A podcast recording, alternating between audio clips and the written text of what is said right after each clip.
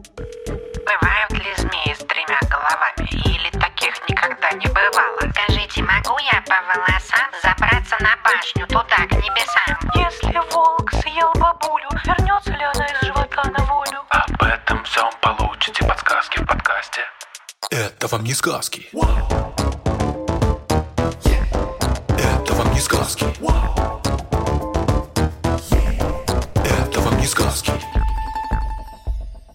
Привет! Это подкаст «Это вам не сказки», в котором я, Степа Калитейский, и мой собеседник Тата Зарубина Всем привет. Тата Зарубин это я. проверяем сказки из максимально разнообразных источников.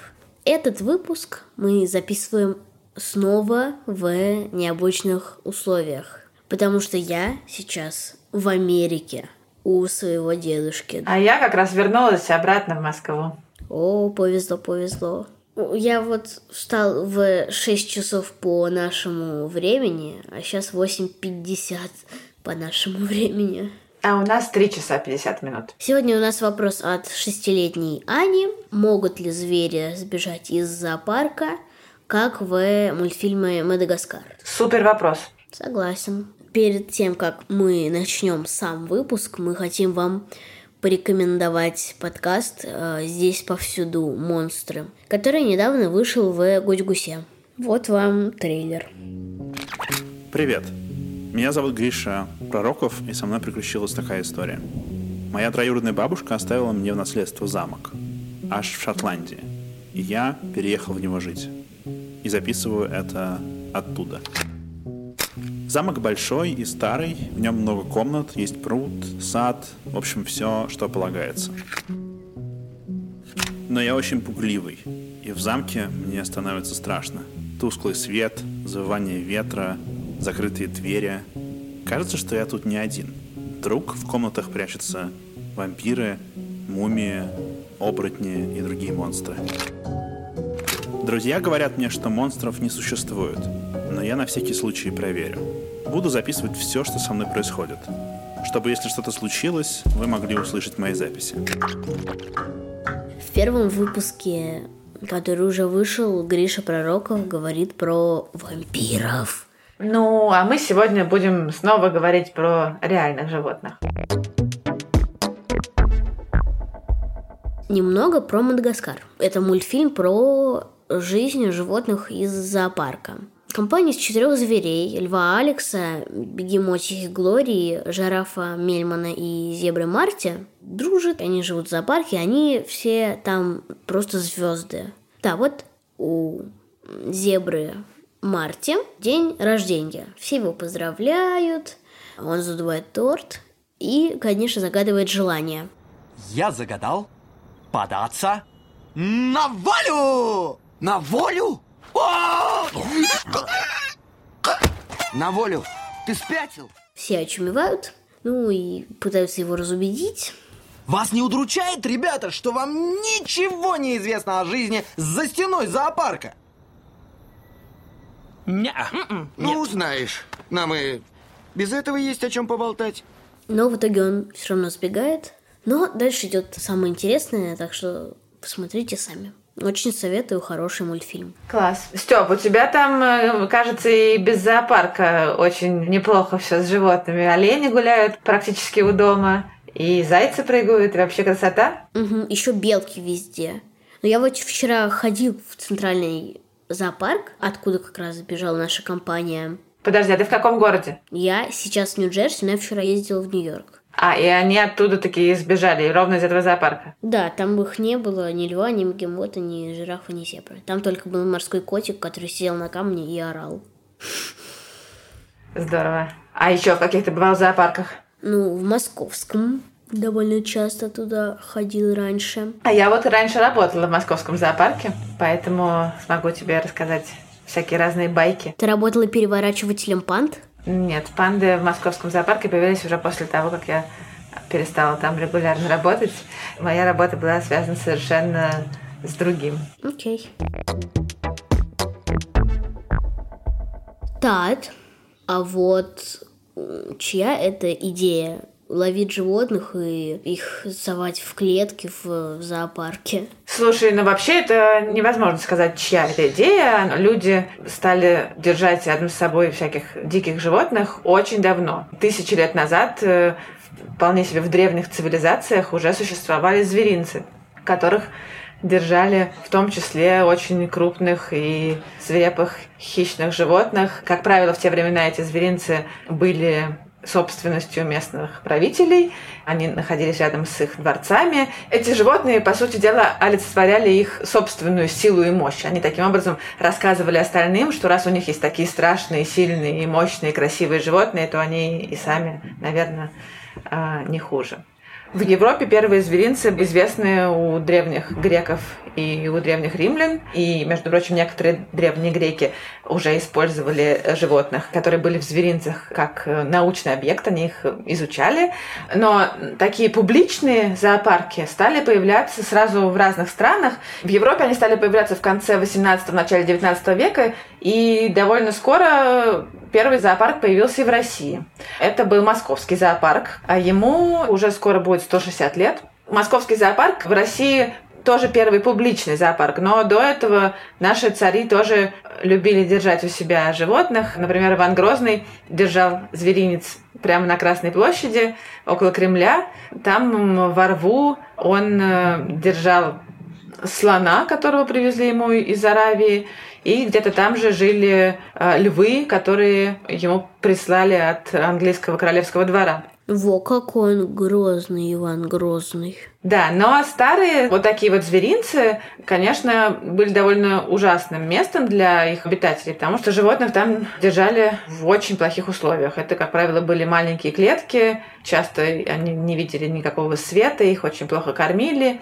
Ну, конечно, на самом деле я вот рассказала про царские зверинцы и про первые публичные зоопарки. Еще э, часто животных использовали, ну, их приводили на ярмарки для всякого увеселения публики. И э, именно для увеселения публики и для развлечения в основном и держали животных. И вот только уже сравнительно недавно у зоопарков появились совершенно другие задачи. Как ты думаешь, что зачем вообще сейчас нужны зоопарки? Ну, мне кажется, это помогает изучать животных как-то. Ну да, это одно из важных действительно дел, которыми занимаются зоопарки. Еще у зоопарков есть несколько задач. Это охрана редких видов, это действительно изучение животных, ну и просвещение людей. Например, э, люди, которые приходят в зоопарк, они не только знакомятся с животными, они получают возможность не только э, читать про них в книжках и смотреть про них кино, но и познакомиться с ними ну, практически напрямую. Вот когда ты работала в зоопарке, какие тебе животные больше всего нравились?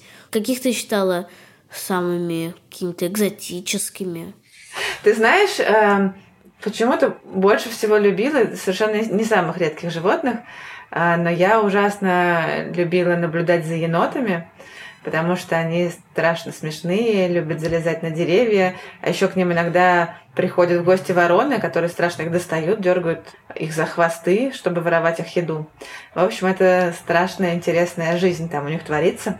А что касается самых редких, кстати, животных, которые в зоопарке, то я тут могу рассказать тебе две истории про животных, которые вообще сохранились в нашем мире только благодаря зоопаркам. Оба этих вида есть, кстати, в московском зоопарке. Это олень Давида и лошадь Проживальского. Лошадь Проживальского, надеюсь, не в контактных зоопарках? Вряд ли она есть. Я не знаю про контактные зоопарки. Я вообще считаю, что это не очень хорошая штука, контактные зоопарки. И думаю, что лошадей Проживальского там обычно не держат. Слава богу. А ты знаешь, как лошадь Пржевальского кусается? А ты что знаешь? Знаю. Не понаслышке. Папа постоянно меня кусает, как лошадь Пржевальского.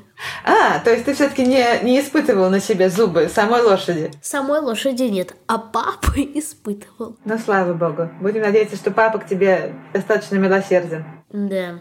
Ну вот, если вернуться к историям этих животных, то лошади Пржевальского Э, когда-то жили в Монголии и частично в России. И впервые их обнаружил и описал в одной из своих экспедиций знаменитый путешественник э, Николай Проживальский, собственно говоря, в честь которого они и называются. Эти лошади были очень осторожными, очень трудно было к ним подойти, потому что они всегда старались соблюдать дистанцию и не подходить близко к людям. И тогда он все-таки ему удалось поймать несколько лошадей, а потом через какое-то время привезли еще э, какую-то группу лошадей и держали в зоопарках в разных. Они там размножались, их передавали из зоопарка в зоопарк. Но в 50-х годах 20 века стало понятно, что диких лошадей Проживальского в природе практически не осталось, что они стремительно исчезают. И скоро так и случилось. Скоро в природе лошади Пржевальского жить перестали совсем.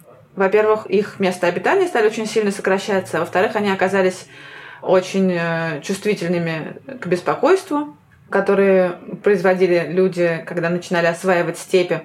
И еще одна причина, что лошадей Проживальского стали вытеснять табуны домашних лошадей, которые стали жить в тех же местах, что и лошади Проживальского. И в результате эти лошади остались только в зоопарках. И они удивительно успешно там размножались, и теперь в зоопарках это вообще не редкость. Более того, их сейчас пытаются снова вернуть в природу. Вот. Если бы не зоопарки, то, конечно же, никакой лошади Проживальского уже и не было. Еще одна история это про оленя Давида. Он тоже живет э, у нас, его можно увидеть. В диком виде он жил в Китае, и постепенно, когда этих оленей стали привозить из Китая, в зоопарках Европы появилось уже довольно много этих животных.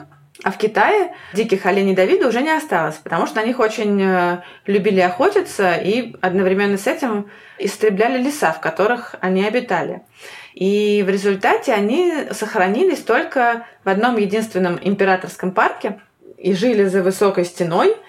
И этот парк очень серьезно охранялся. Но в самом конце XIX века случилось стихийное бедствие, в результате чего стена этого парка была разрушена. А какое стихийное бедствие? Наводнение. И олени разбежались и погибли.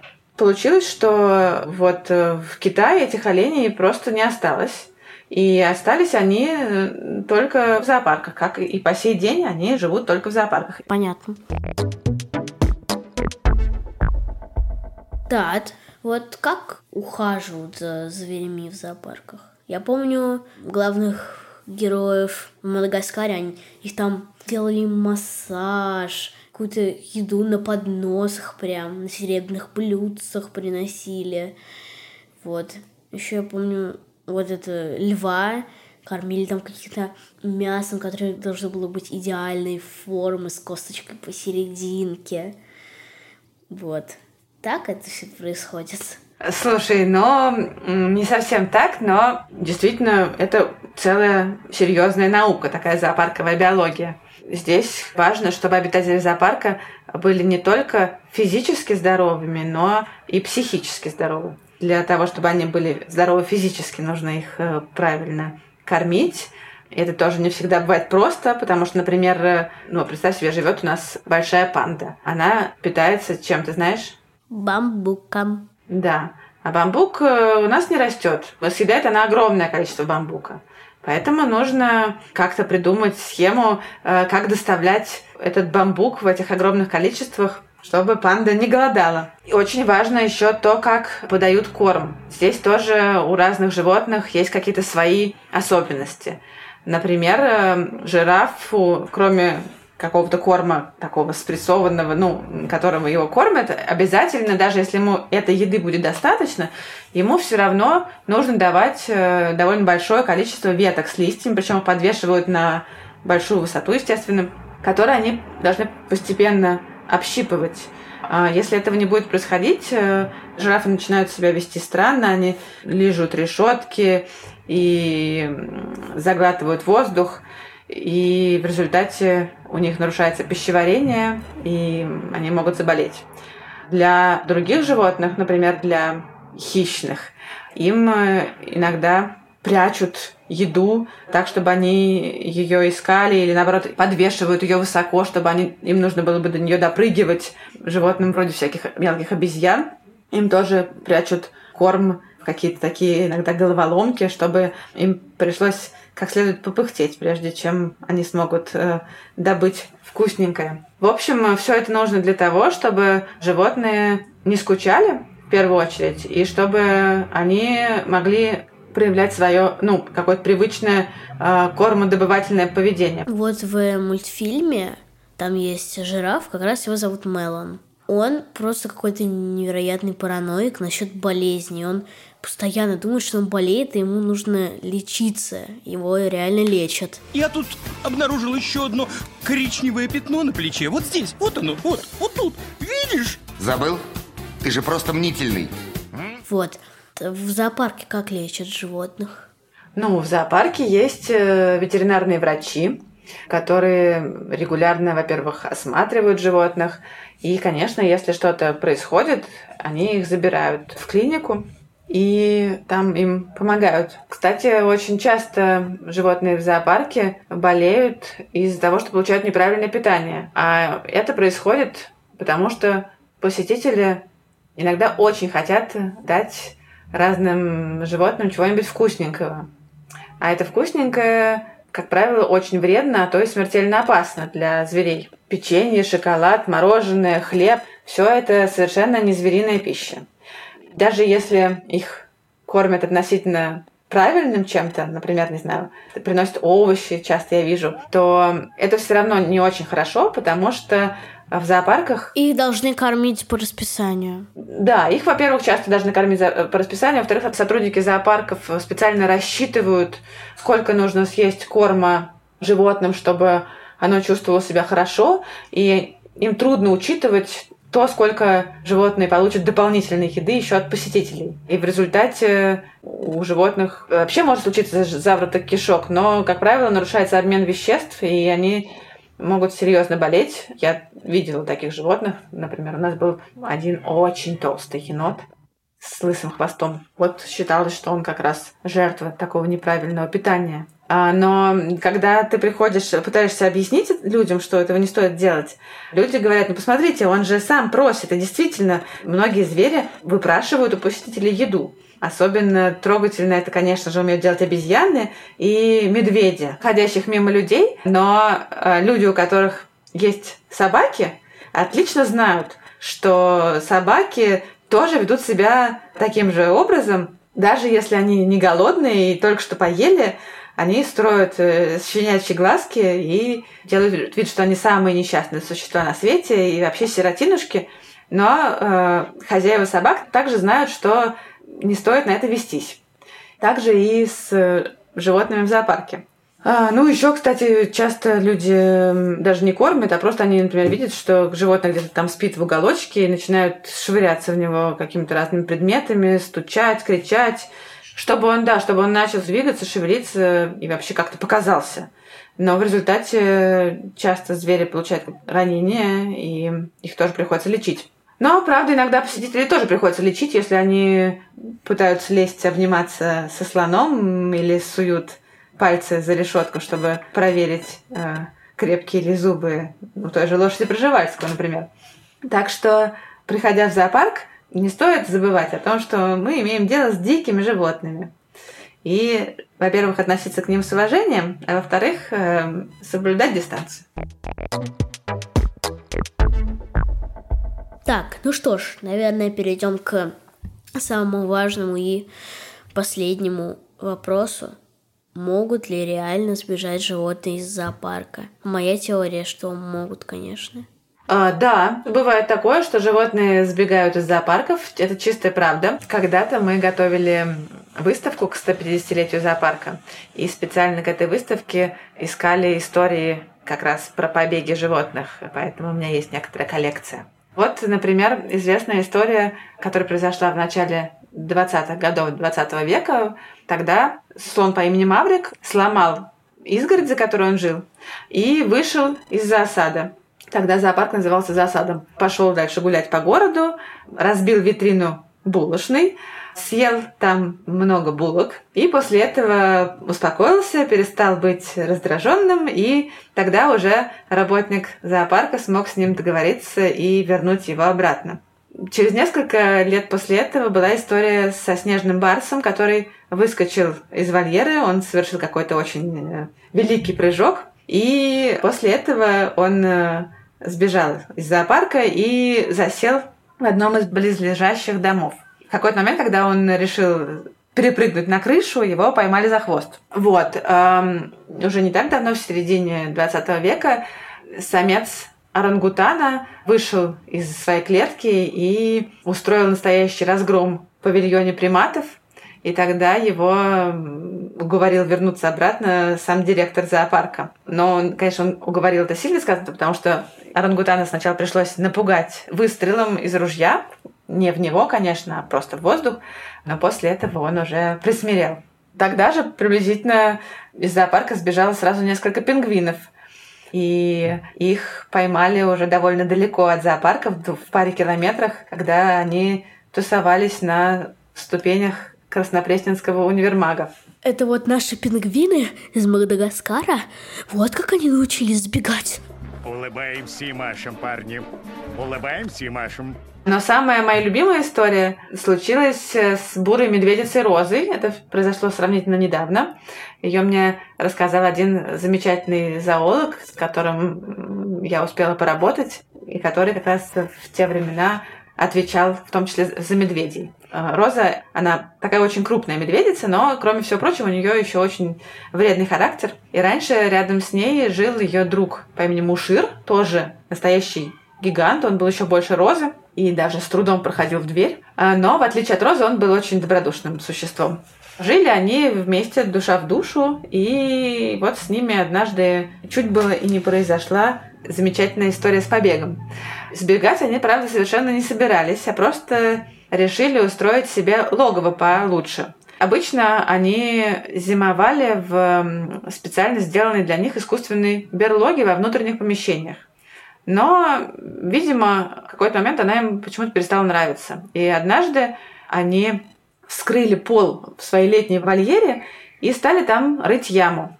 Пол этот довольно сразу обнаружили, пол заделали, но они повторили эту операцию и снова начали рыть на том же месте.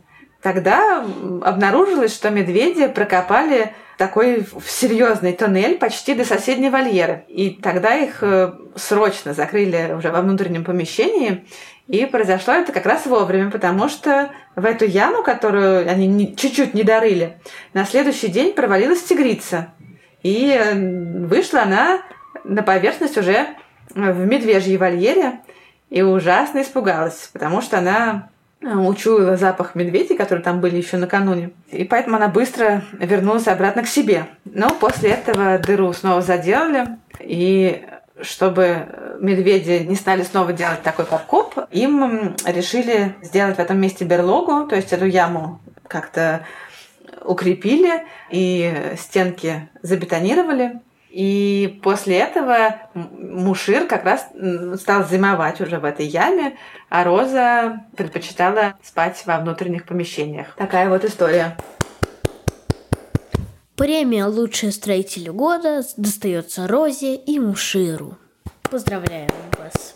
Ну что ж, мы узнали очень многое, мы узнали многое про зоопарки и узнали, что животные могут спокойно сбежать. Вот, узнали несколько хорошеньких историй про это. Еще скажу вам один секрет. Пока мы записывались, э, мы узнали, что у нашего факт-чекера Михаила Трунина родился третий сын. И мы его ужасно с этим поздравляем. Круто! Поздравляем, поздравляем. А еще, кстати, мы поздравляем Степу, потому что у него появился новый двоюродный брат. Спасибо, спасибо. Первый э, двоюродный брат по маминой линии. Вот такая история. Такой у нас сегодня праздничный выпуск. Ну, теперь мы уже прощаемся. Все, всем чао, какао. И благодарим нашего редактора Асю Терехову, нашего звукорежиссера Диму Гудничева. Еще раз вспомним Михаила Трунина и скажем ему спасибо. Еще мы благодарим расшифровщиков нашего Кирилла Гликмана и нашего композитора Михаила Соробьянова. Всем чао! Всем пока!